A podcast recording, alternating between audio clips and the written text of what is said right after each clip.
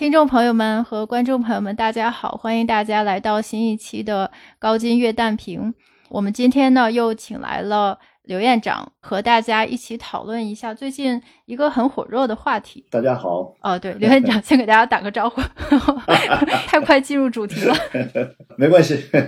今天呢，其实想请教刘院长一个最近其实经常会看到的有。激起很多热烈讨论的问题就是债务的问题。当然，这个债务问题也不是一个新的问题了。但是突然间，我感觉是最近一段时间集中的有很多经济学家以及很多论坛呐、媒体啊在讨论这个债务问题。您有这个感觉吗？您觉得是它是有一件什么事情突然间引起大家又开始讨论吗？还是目前的这个阶段又有什么新的情况？我想讨论债的问题已经很长时间了。那么这段时间讨论比较激烈的，可能也是因为疫情过去以后，现在经济重新开始启动，大家都盼着经济能够快速的恢复，或者说进入到快速发展的这个通道里面。那么专家们都在寻找哪个才是经济启动的关键，或者说经济恢复常态的关键。呃。都在找原因，当然在这找这个原因的时候，也关注到这些年来我们经济当中出现的一些问题，包括一些企业的暴雷啊、债券的暴雷啊，像这些情况，毫无疑问，这些事情都归结到一个债的上面，所以这个会讨论的比较多。如果说具体到哪些领域呢？大家可能更关注的就是说，一个是房地产的领域。一个是地方融资平台的领域，那么这个两个债的这个讨论呢，可能会更加集中，因为它表现的也是更加激烈一些。那实际上，关于房地产也好，关于地方融资平台也好，一定意义上来讲，我们国内也包括境外，已经讨论了有二十来年了吧？嗯，所以我觉得可能是因为这个问题是集中讨论的比较多。那么可能一些专家也提出了一些相对比较极端的观点吧。那么可能会引起更多的讨论。那么还有一个就是说牵涉到就经济恢复当中到底是财政政策还是货币政策。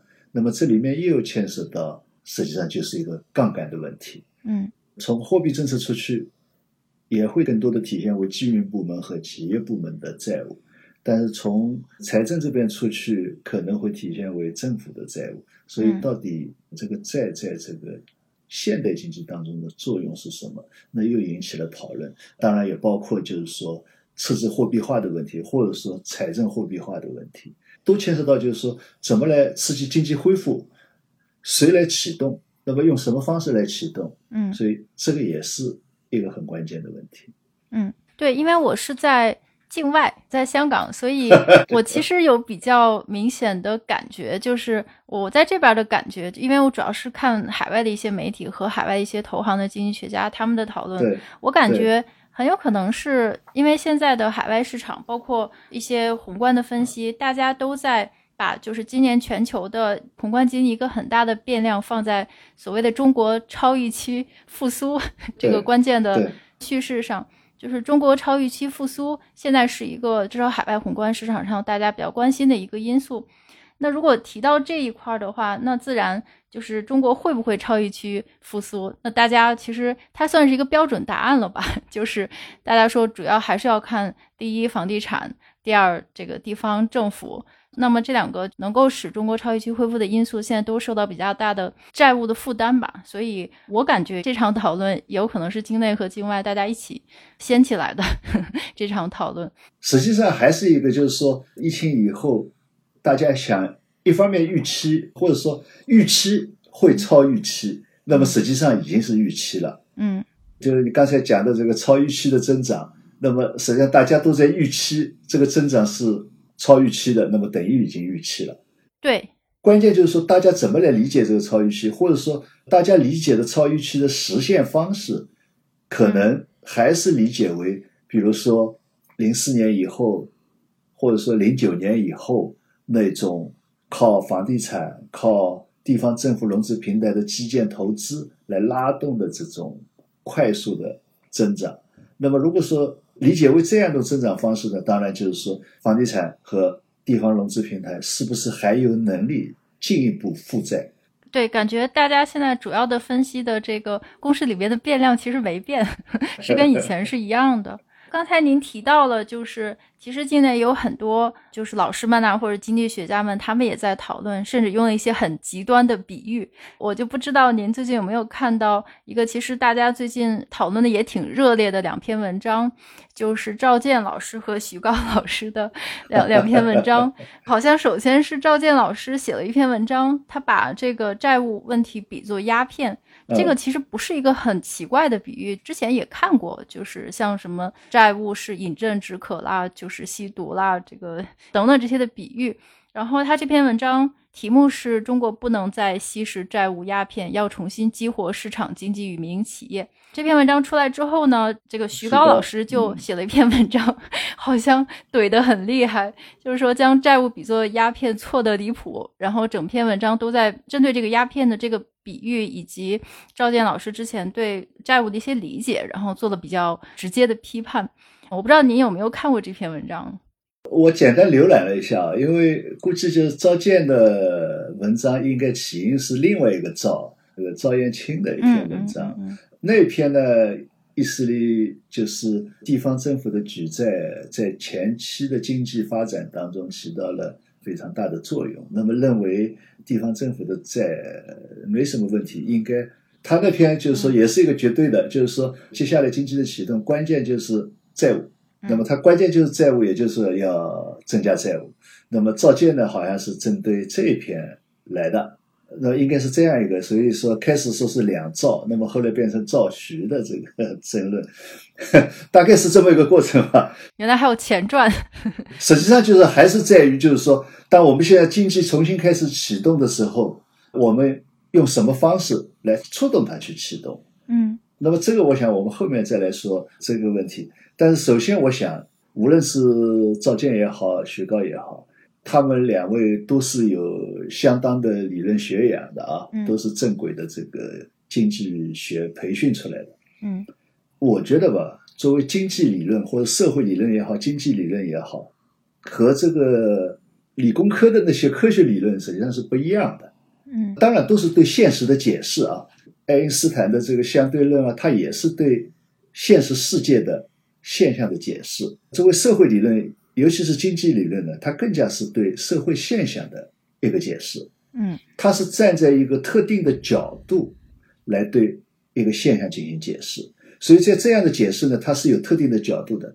如果说用经济学的术语来讲，就是说它是有条件约束的，也就是说排除了哪些条件以后，那么它这个经济就是这么一个规律。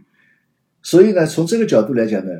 我觉得就是说，经济理论基本上都没错，嗯，但是你必须是站在他同样的角度来看同样的问题，来排除掉所有其他的条件，这个经济理论毫无疑问都是成立的，所以都是对的。我觉得这个呢，嗯，我们要搞明白，就是理论到底对和不对，关键是在这里。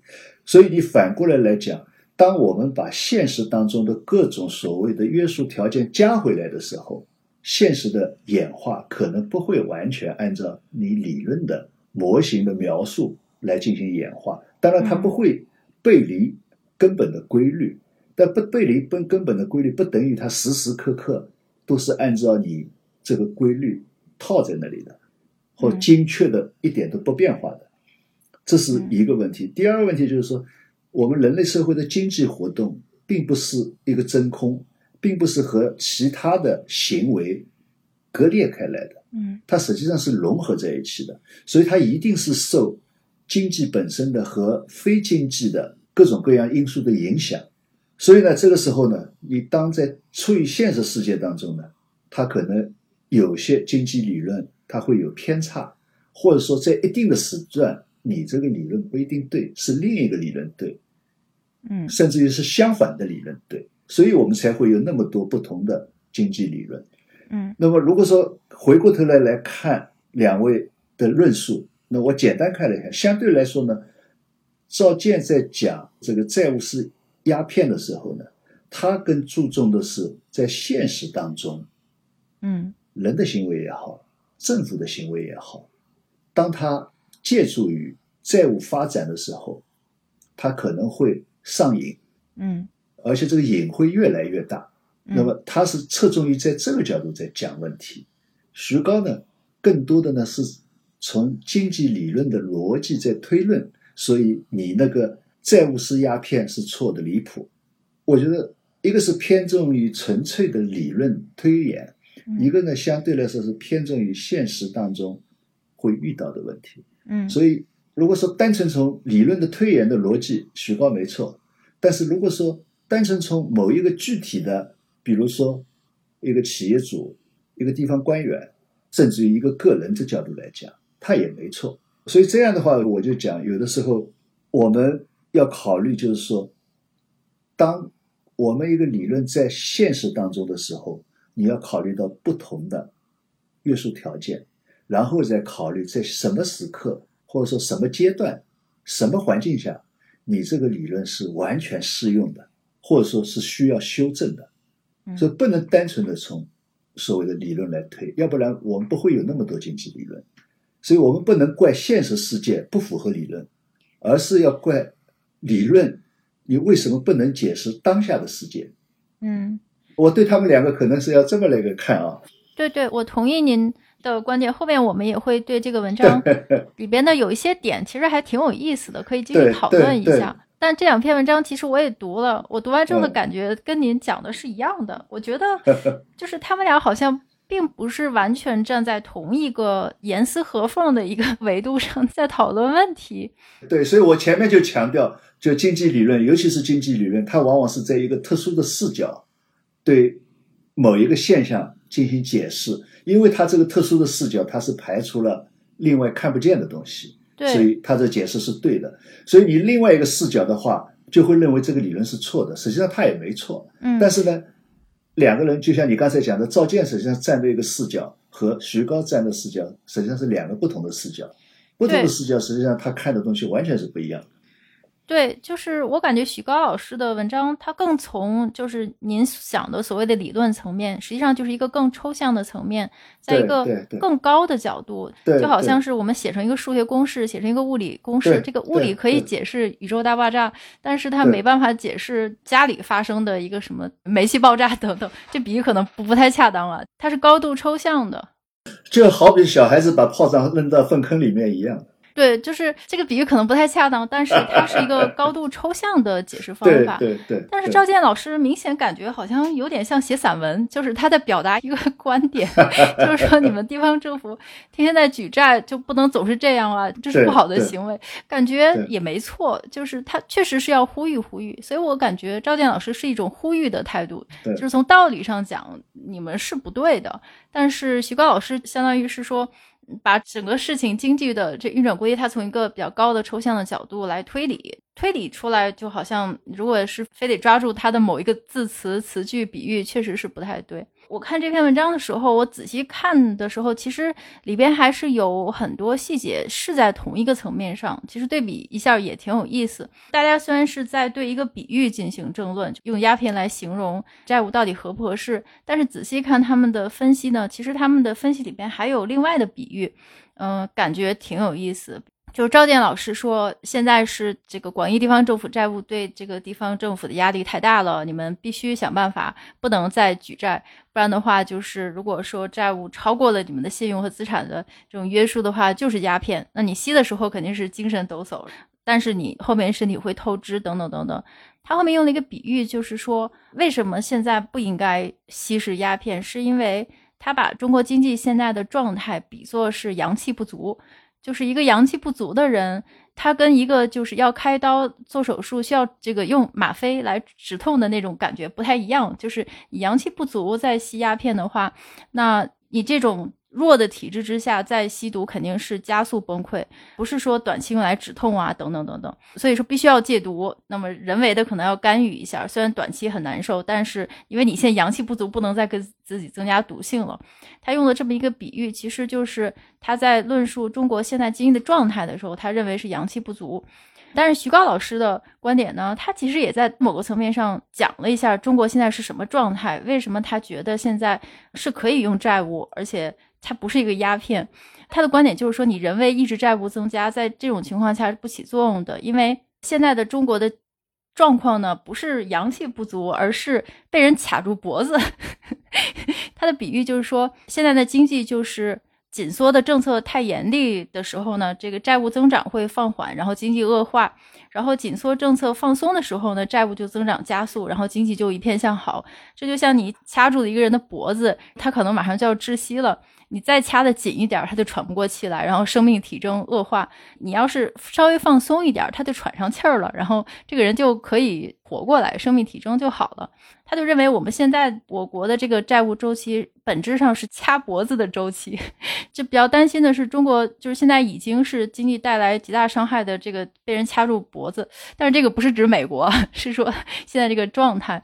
那么如果你掐住脖子，他喘不上气儿来，现在是需要放松一下让他喘上气来的时候，你现在还在说要掐脖子掐的对，就是如果你不掐的话，你吸进去的空气全是鸦片。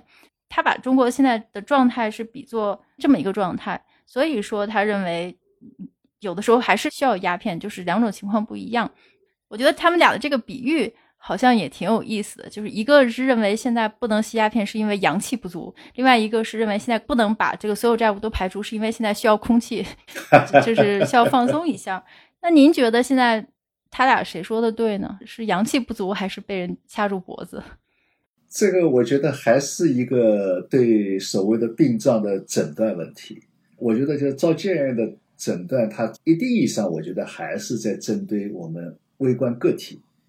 嗯，而且这个微观个体呢，某种程度上是属于一种普遍性，也就高杠杆。嗯，政府融资平台，我们许多大型的民营企业，那么当然也包括我们一些国有企业，都是包括我们一些个人部门，都是高杠杆的在进行运行。所以他关注的是这个。如果在已经高杠杆的情况下，你还要再给他增加债务，那他的杠杆就更高。而且你高杠杆上瘾以后，那最后从一般的规律角度来讲，当然是走向崩溃。所以赵建可能更关注的是这个，而徐高呢，可能更关注的是说：哎呀，现在经济起不来，起不来，他认为是这个也是缺氧，对吧？缺空气。问题就是说，这个脖子卡的。是因为债不够而被卡了，还是说其他原因卡着经济不能发展？所以你要把这个卡脖子给搞明白了。但这个呢，我觉得徐高可能他只是从一个宏观的角度觉得现在我们的经济被卡脖子了，那么他认为卡脖子的时候你要把它松开来，但是他认为松开来是应该把债务上去。但我觉得就是说他没有讲明白你到底是因为是债务太收缩了。而卡了脖子，还是说其他东西、其他东西卡脖子？你去用增加债务的方式来使他手松开？他呢，可能是从宏观角度来讲问题。我觉得就是没有归结到到底是原因是债务收缩而造成的经济不能起来，所以你应该是放开债务，还是说这个经济现在被卡着？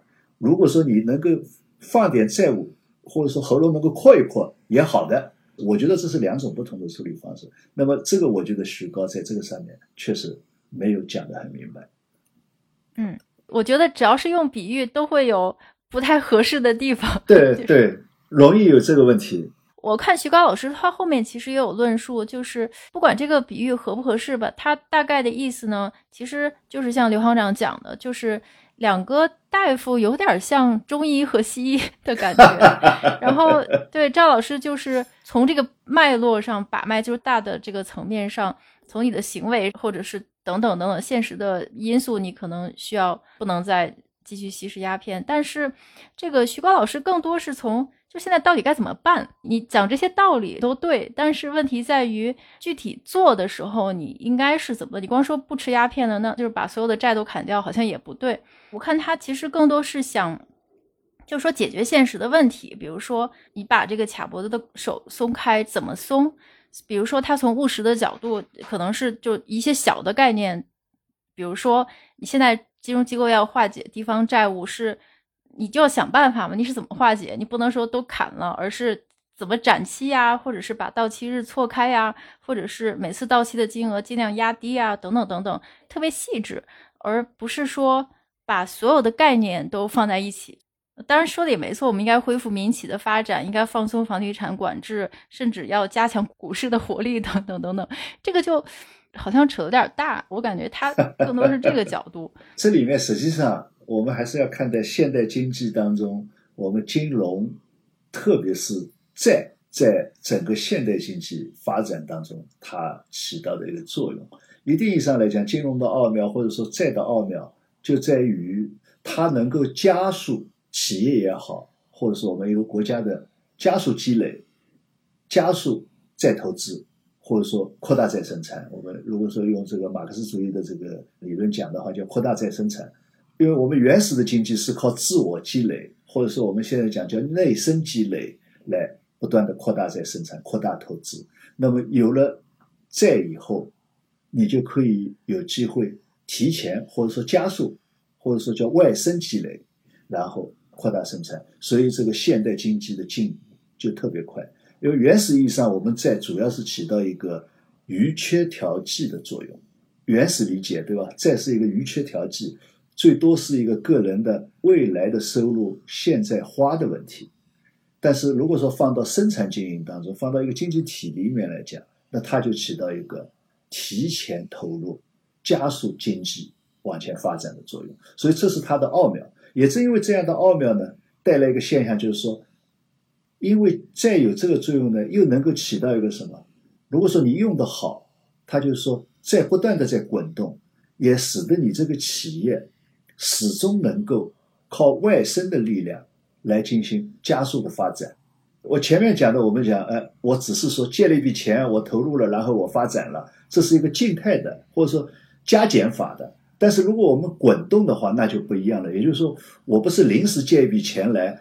我投入，然后赚了钱我还掉，我就继续自己这么发展了。而是说我在我整个发展过程当中，我始终是在负债经营，也就是说，我始终能够在超过我自身的积累能力、我的资本能力的前提下，我可以发展。这是现代金融的一个奥妙，或者说我们讲债的一个奥妙。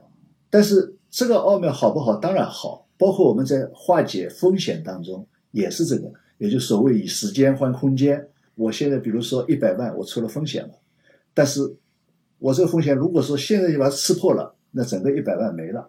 但如果说我还有能力，假如说我这个经营者我是有能力的，我的经营的产品也是今后是方向是相对路的，那如果这个时候我能够负债，或者说把我的债务扩大一点，期限延长一点，那么我这个企业可能就救过来了。我们讲一个个体角度来讲。那一个政府、一个国家，我讲道理是一样的。那确实，它也能够起到这么一个有奥妙的作用。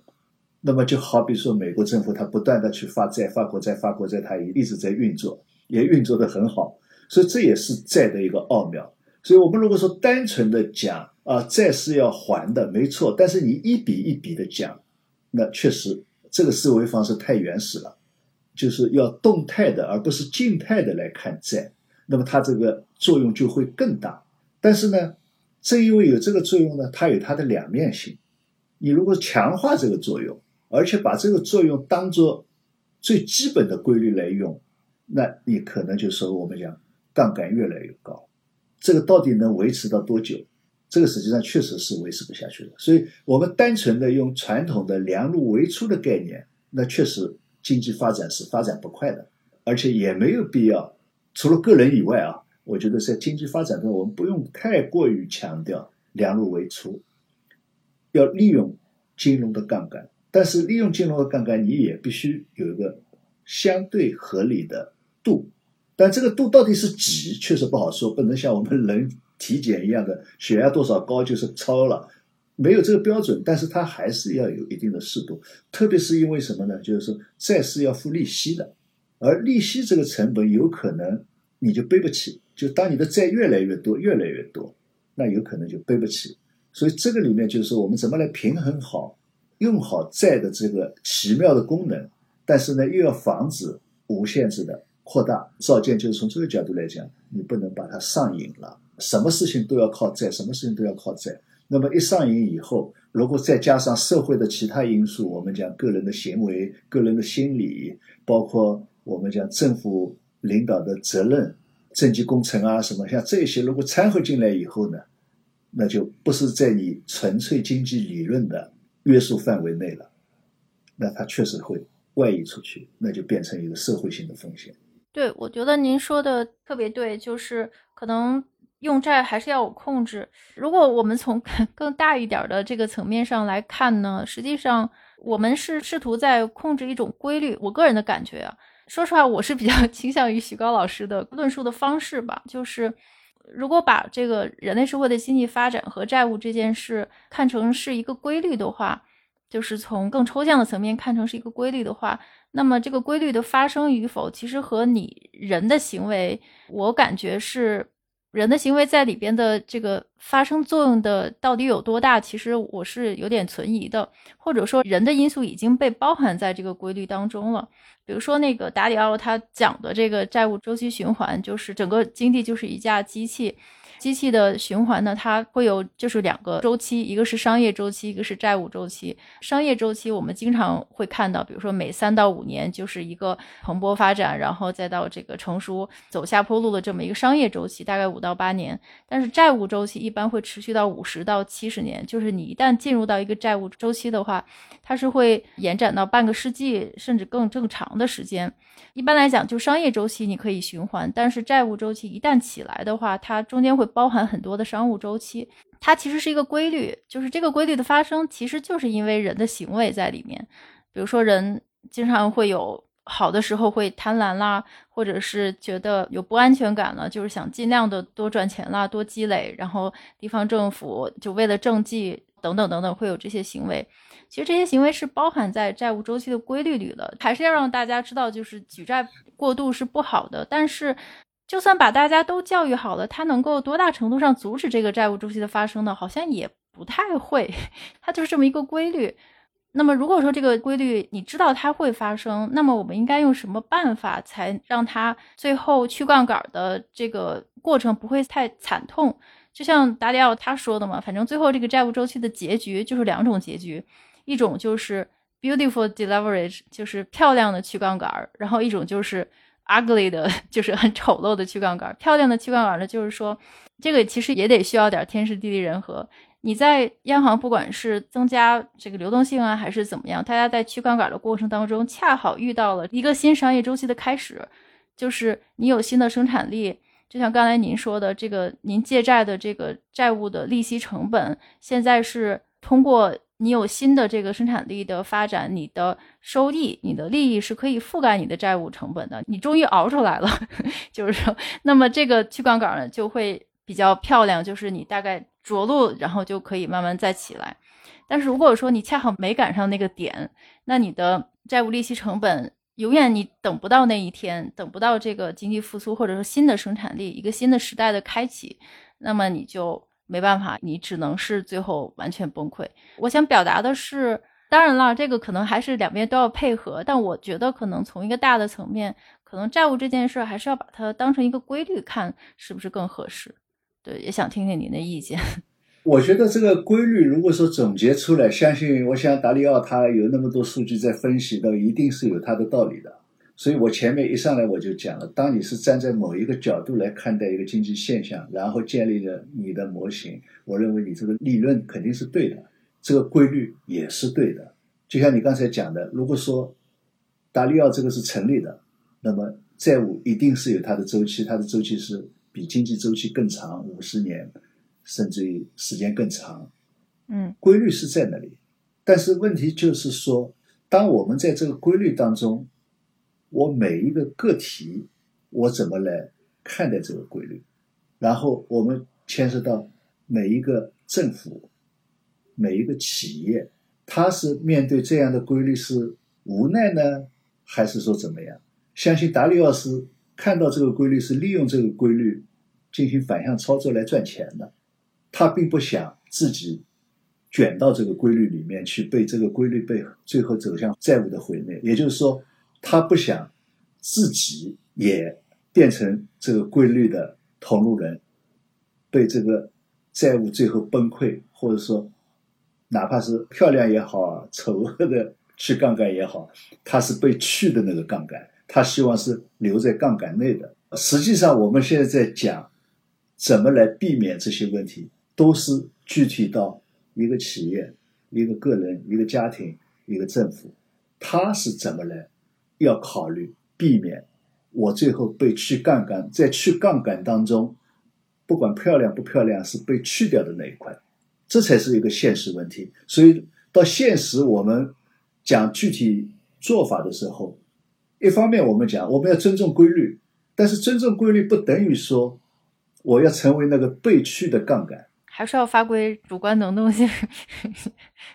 我肯定是希望，好比说这么长的一个杠杆，最后要砍掉上半部分，留下下半部分。那我希望我是在下半部分，或你砍的时候往上砍一点，别把我砍出去。嗯，所以这才是我们具体到现实当中我们要怎么做，或者说专家们给政府出主意，你要怎么做的时候，嗯，这要做的，而不是告诉政府说。反正债务就是有这么周期的，你尽管去借吧。嗯，那最后可能被砍掉的是这一个政府，嗯，去杠杆去掉的是这一个政府，或者说某一个企业，你就在这个去杠杆当中，你就被去掉了。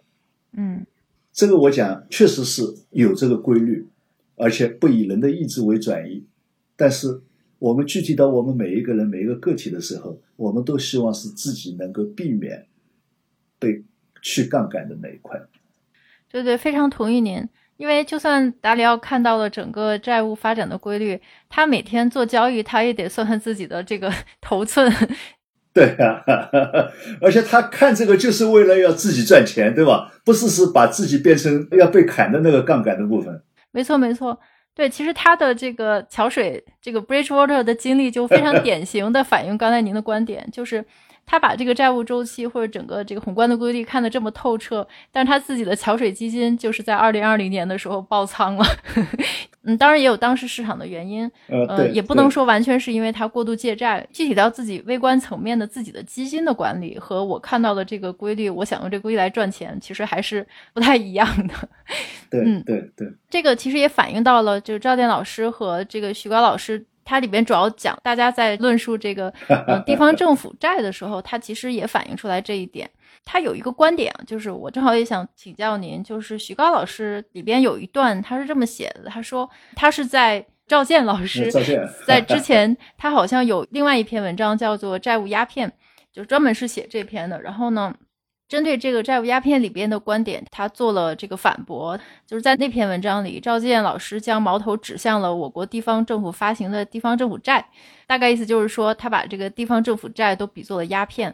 他的观点就是，虽然是在微观层面，基建的项目投资回报率是低于债务这个利息率，就是刚才您讲的。债务的利息是高于你的回报的，基建的回报。但是呢，如果说在政府层面算大账的话，把政府卖地所变现的所有的社会效益也考虑进来，就是投资回报率是能够覆盖这个债务利息率的。所以你要算这个大账的话呢，实际上地方政府债这个债务是可持续的，不是不可持续的。而且它后面还有一段写的是说。正因为中国有这么一套有中国特色的机制，我国才能够绕开基础设施投资微观回报率很低的这种障碍，然后迅速构建起一种地产加基建的经营城市的商业模式，让我国都成为别国羡艳的基建狂魔。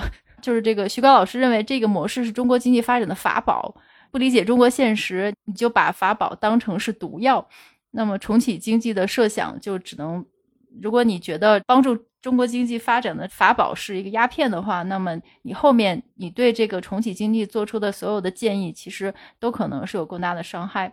您觉得他这个观点，我感觉稍微有一点点极端了，就是您觉得他这种观点，他把这个地方政府债或者是基建狂魔这种模式说成是我们的法宝，您觉得正确吗？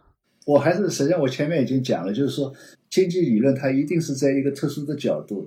嗯，那么如果再讲的完整一点，就是特殊的角度、特殊的时点来看待一个经济现象，然后进行归纳解释。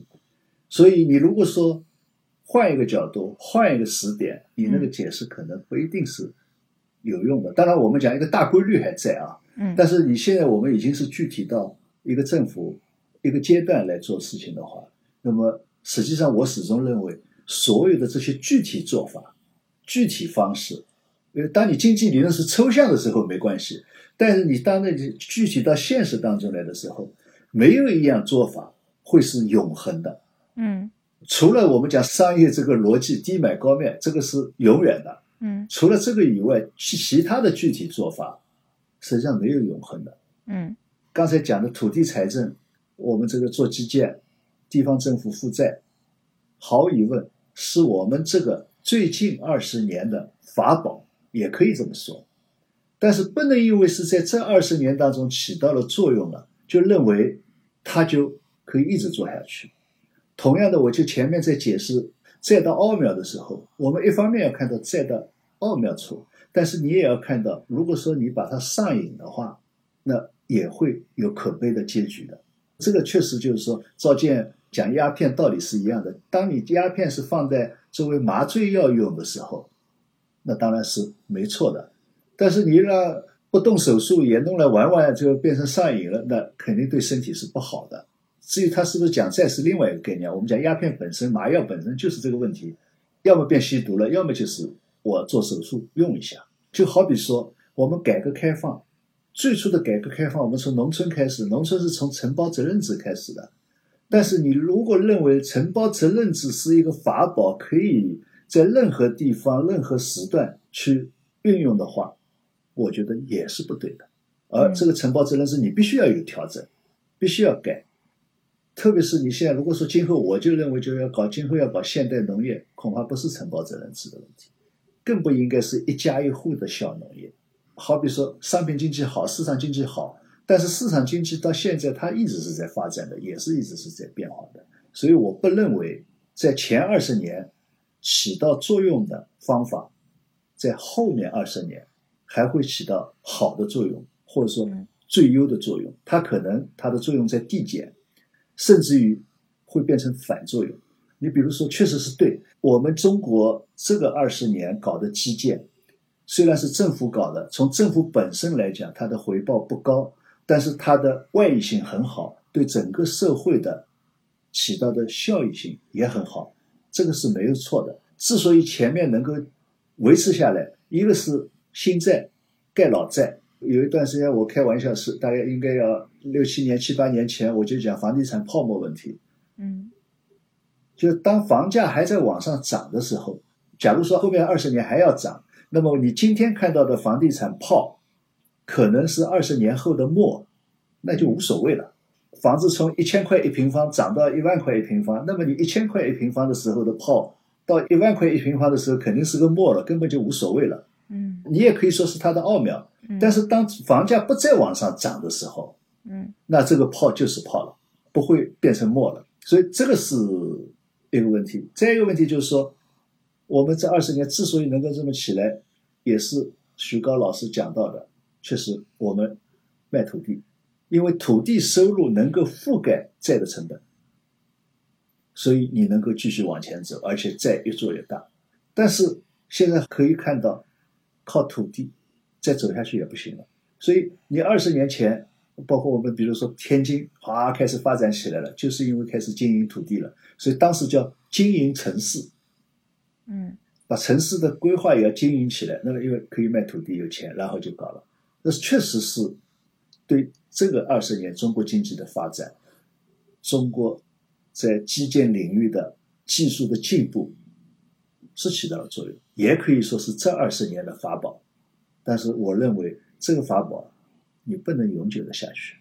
当然，是不是这个阶段还可以用，我觉得大家都可以商量啊。但你不能因为它是法宝。就认为它一定不会变成鸦片，我是这个观点。这只是针对就是说许高的这个论述，我是这个观点，就是我不认为前面是法宝，后面一定还是法宝，也有可能会变成鸦片。但在这个阶段，我们是不是还要搞土地财政？通过土地财政来支撑地方政府的杠杆的增加，这个是可以讨论的。对，那下面。就想继续跟您讨论下个阶段该怎么办了。就是 我，我觉得刚才您分析的是非常正确的，而且他们的主要的论述其实还是在讨论以前的事情，就是以前的中国模式是怎么样的，然后为什么我们不能持续，等等等等。其实好像大家都没有怎么太提到后面现在到底该怎么办，或者是后面会是一个什么样的模式。文章下面有个评论挺有意思，他就是说，根据他在这些年他自己在这个地方政府基层工作的观察到的现象，他觉得现在的地方政府也很难，都是一边在实行积极的财政政策推动产业升级转型，然后一边又牺牲财政收入。然后又给什么民营企业、中小企业减税减费，提供各种兜底服务。他们主要其实就是为了保留火种，熬过这段时期，然后希望未来能够培养出新兴行业的优质的税源，能够熬到有良性循环的那一天。但问题在于，这些新兴行业。好像需要这个培育发展需要很多很多的时间，而且现在也看不到到底是哪一天就能变成非常优质的税源。之所以现在还需要债，是因为这个债还是为地方政府在托底。那么中长期看的话，如果说真能熬到良性循环、有优质新的税源的那一天的话呢，那我们现在用的这些债肯定不是鸦片了，而是止痛药。我就觉得他这段论述其实挺有意思的。大家可能现在更关心的还是。后面该怎么办？我们现在是地方债需要治理，民企需要发展，这些观点都不用再反复强调，大家都已经知道了。关键在于下面该怎么办？就是新兴行业，我们是要完全指望在新兴行业上吗？还是要适当的回归到房地产呐？就是之前的老路上，就为了再买更多的时间呢？您怎么觉得？我觉得我们像今天在讨论他们两位的观点，到现在。我又想起来春节的时候，我们录节目的时候，我曾经说过一个笑话。嗯，我们许多经济学家都号称是崇尚自由经济的，崇尚市场经济的。嗯嗯，而且都在强调，哎呀，政府看得见的手是不是缩回去，让市场在资源配置当中起决定性作用？大家都这么呼吁，政府少干预，少干预。但是，一出主意了，全部是凯恩斯的。对，我们都是凯恩斯主义。刚才，比如说你在复述他们两位的观点的时候，始终是在政府要做什么，政府做什么，没有一句说让市场做什么。嗯，这个时候我们为什么不想到市场，让市场去做一些事情呢？而不要老想着我要干什么呢？前段时间我在北京吧，一个会上我就讲了，我这一段时间春节开始到现在。我们现在餐饮非常旺，旅游非常旺，啊，那些景点堵得一塌糊涂，甚至这工作日也很堵。因为餐饮，因为旅游，所以客运现在也很旺。当然，酒店也很旺，还有电影娱乐也很旺。所有这些旺，我就问各位专家，你们都给我说说看，这是哪项政策刺激出来的？没有，就是因为靠大家对自由的渴望刺激出来。不，疫情管制方式改了，大家都可以自己出来了，然后就开始了。这个要你去刺激它吗？我觉得这就是市场自己的力量。那当这些起来了，原来关掉的店，可能另外的人就来投资，就会来开店了。因为只要有需求，他就会来。你一定要去促他干嘛呢？说你这个店必须是开成什么店？那何必呢？这个我觉得是没有必要的。我觉得就是说，政府的作用是更好的来。通过你的政策让市场能够更好的来起作用，而不是说你的政策直接来代替市场起作用，那才是政府调控的最高境界。嗯，如果说老想着通过政府的手段来代替你政府这个市场的作用，我觉得这是等而下之的政策，而这个政策一定会扭曲市场，后面会越来越扭曲。你要不断的扭曲，不断的扭曲。最后就达不到你刚才讲的经济进入良性循环，我不用再管了。实际上，你那个时候已经管上瘾了，也是一种鸦片。这个当中，我们现在怎么来考虑？就是说，你现在怎么让市场活起来？嗯，市场需要什么，让他们去弄。我刚才讲了，你愿意喝咖啡的人多，那你就开咖啡店，对吧？愿意喝茶的人多，那就开茶室。你何必规定他必须开咖啡店，不能开茶室呢？嗯，我觉得没必要。当然，你政府，我们现在比如说有产业政策，确实这个战略要考虑。那么我的这一头，我是加紧对这一块有资源的投入，比如说补贴啊、免税啊，对这些新兴行业、新兴产业，我来加速它，这个是需要的。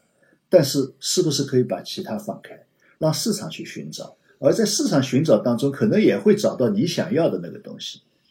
因为特别是像科创，科创如果说你找准一个说我就干这个了，但是有可能你这个技术路线选错了呢，当你这边在支持的时候，市场也在做，可能就找到一个好的技术路线。就好比说，我们前些年在补贴这些新能源汽车呀、新能源的时候，确实有很多浪费。你也可以说很多浪费，补贴错了，好多人骗补，没错。但是在这个过程当中，正是这样才会有各种技术路线的碰撞，最后有成功的路线会跑出来。如果说定向的，我只给这一个技术路线，好，我。从这个领导的角度，或者说几个专家的角度认为这个技术路线才是有可能成功的，但是你可能就是丧失了更好的技术路线。所以我觉得，在有这些战略的时候，你也要考虑怎么来发挥市场的作用。所以这个当中，我们反而要考虑，就是说，我现在要出政策，不是简单的所谓的普遍性的刺激，而是说哪些该是你政府。去刺激的地方，哪些你应该完全放开来，不要着急，让市场自己慢慢的起来。我觉得这个可能是要我们接下来把握的一个度。那么再一个呢，在现在这个情况下，经济已经开始在恢复的时候，也不用太过自我乱方寸。不管三七二十一，我先把这个经济先起来再说。它这个起来以后，你可能又是一个要重新调结构的事情。那。反而是，我认为是不好的。在这个时候，可能还是要冷静、冷静来看待我们过去哪些是成功的，而这个成功里面哪些是今后还能够用的，哪些可能已经不能再用了。那包括对房地产怎么来看待，包括对政府融资平台怎么来看待，不是说简单的去要去把它打压它。哪怕看到它有风险，我们要去慢慢的化解它，而不是简单的去马上把它个泡去给刺破。我觉得倒不一定，而是说你尽可能让它这个泡慢慢慢慢自己通过各种方式吧，让它里面的空气慢慢慢慢漏一点出来，漏一点出来，慢慢缩小，那么变成一个沫就算了。这是一方面。另外一方面呢，你要看到这个，如果说不再是今后的方向，你没有必要重新再去刺动它，再去把它搞起来。再比如说，我们讲平台经济，平台经济是今后数字经济当中必然的产物，而且今后会有越来越多的平台。那么这个时候，我们要重新认识平台，也就是说，平台是不是我们原来认为的那几家平台，还是说今后的平台会有各种各样更加新颖的平台？AI 出现之后，估计会越来越多各种小平台。所以它会有各种各样的平台，包括是针对各个领域的平台。我们原来主要是 to C 的平台，那么今后是不是有各个领域的对公的平台？那么像这样，我们可能，我觉得就是说，而不能说，哎呀，要支持平台经济了，似乎平台经济就应该回到三年前的那种平台经济的发展模式。我觉得也不一定，平台经济应该也要上一个台阶，它自身也需要上一个台阶。那么我们认识平台经济。也要重新认识，过去成功的只是我们的借鉴的经验，不应该是我们需要走回头路的理由。嗯，也包括就是说，我们有些方式是解决了当时的问题，包括我们比如说政府债务也解决了新的债务，解决了一些老债务的风险，这个也对。但是我们不能说最后解决问题的手段。把它固化变成一种正常手段以后，而且长期去做做上瘾，那你可能是积累问题的手段了，而不是解决问题的手段。所以这个是我们要去防止的。所以说你现在问我说，哎，接下来应该怎么办？我觉得接下来应该尽可能把市场放开，让市场活跃起来。那么所谓企业家，企业家你只有让他到市场上去，他才是企业家。你老鼓励他。扶持他，他不是企业家，被扶持起来的肯定不会是企业家。企业家一定是自己在市场竞争出来的才是企业家，靠你政府扶的那叫企业家吗？那不叫企业家。对，我觉得您刚才讲的这番道理可以用在国家管理经济上，好像用在这个 父母管理孩子身上也挺合适。就是我觉得父母培养孩子应该有这种态度，尽可能给孩子们更大的空间。那这个有点跑题了。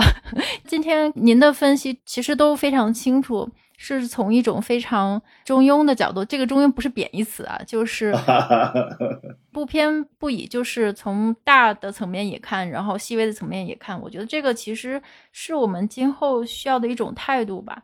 就刚才您提到那个凯恩斯主义，我觉得我们中国最需要凯恩斯主义的地方，我感觉应该是社会保障。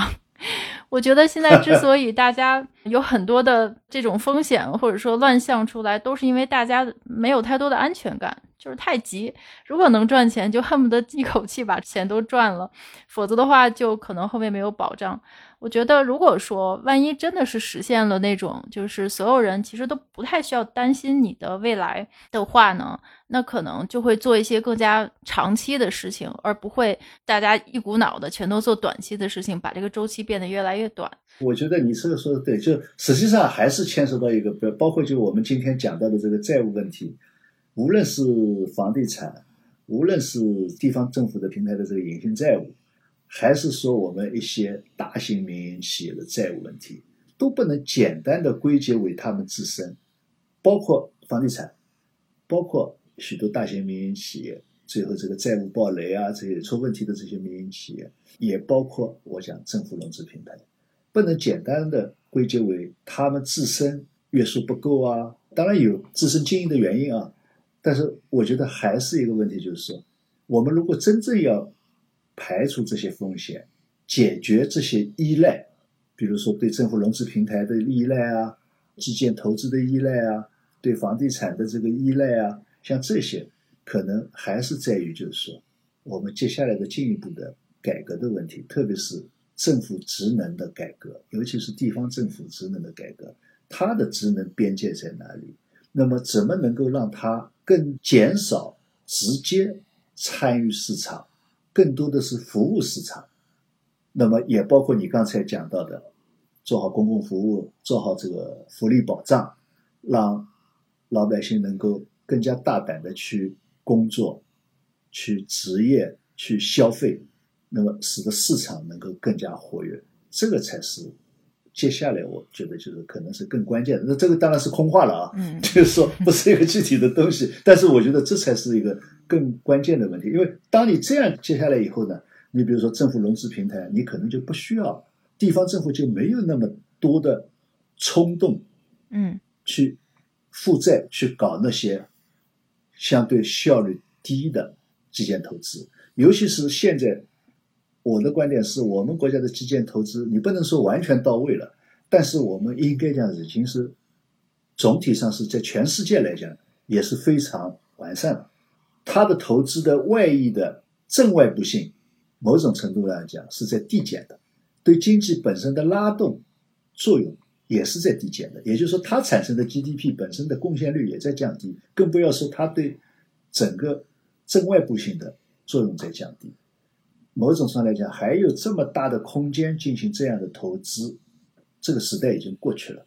嗯，而不是说我们已经不需要做了啊，还有好多可以去完善的，但是肯定不会像前面二十年这样这么一种发展了。那么，如果说我们对地方政府的一些职能，包括 GDP 啊这些职能上面，如果有改革，那么他就不需要去做这些事情。那么再比如说，我们对地方政府的一些考核和改变的话，那么他可能也不需要去搞土地财政，去用我们前面二十年的这种发展房地产的方式去发展房地产，而是让房地产回归为市场。嗯，包括我讲就是民营企业的问题。实际上，我们许多大型民营企业后来之所以做到这样，也是和地方政府抓自己的 GDP 有关系，造成这些房地产就大型民营企业有机会去高杠杆的无序的扩张。最后造成它的管理能力跟不上它的扩张的速度，那么杠杆太高，比如说债务暴雷，像这些情况出来，不是简单的说国进民退，也不是说简单的说这些企业自身管理水平的问题，有，但是我觉得更主要的好多还是因为和地方政府都有关系，所以我觉得接下来可能，如果说一定要讲今后怎么办，我说今后是地方政府职能的改革。可能是更重要。对你的建议非常非常中肯，希望徐高老师和赵健老师也能 收收听今天这期节目。各个专家都会有自己的观点。那今天非常开心跟刘院长对债务这个问题就进行了很深入的探讨，谢谢刘院长的时间。呃，谢谢小雷。希望我们下次继续探讨别的话题。谢谢刘院长。好，谢谢各位。好，各位再见。好，各位再见。再见。拜拜。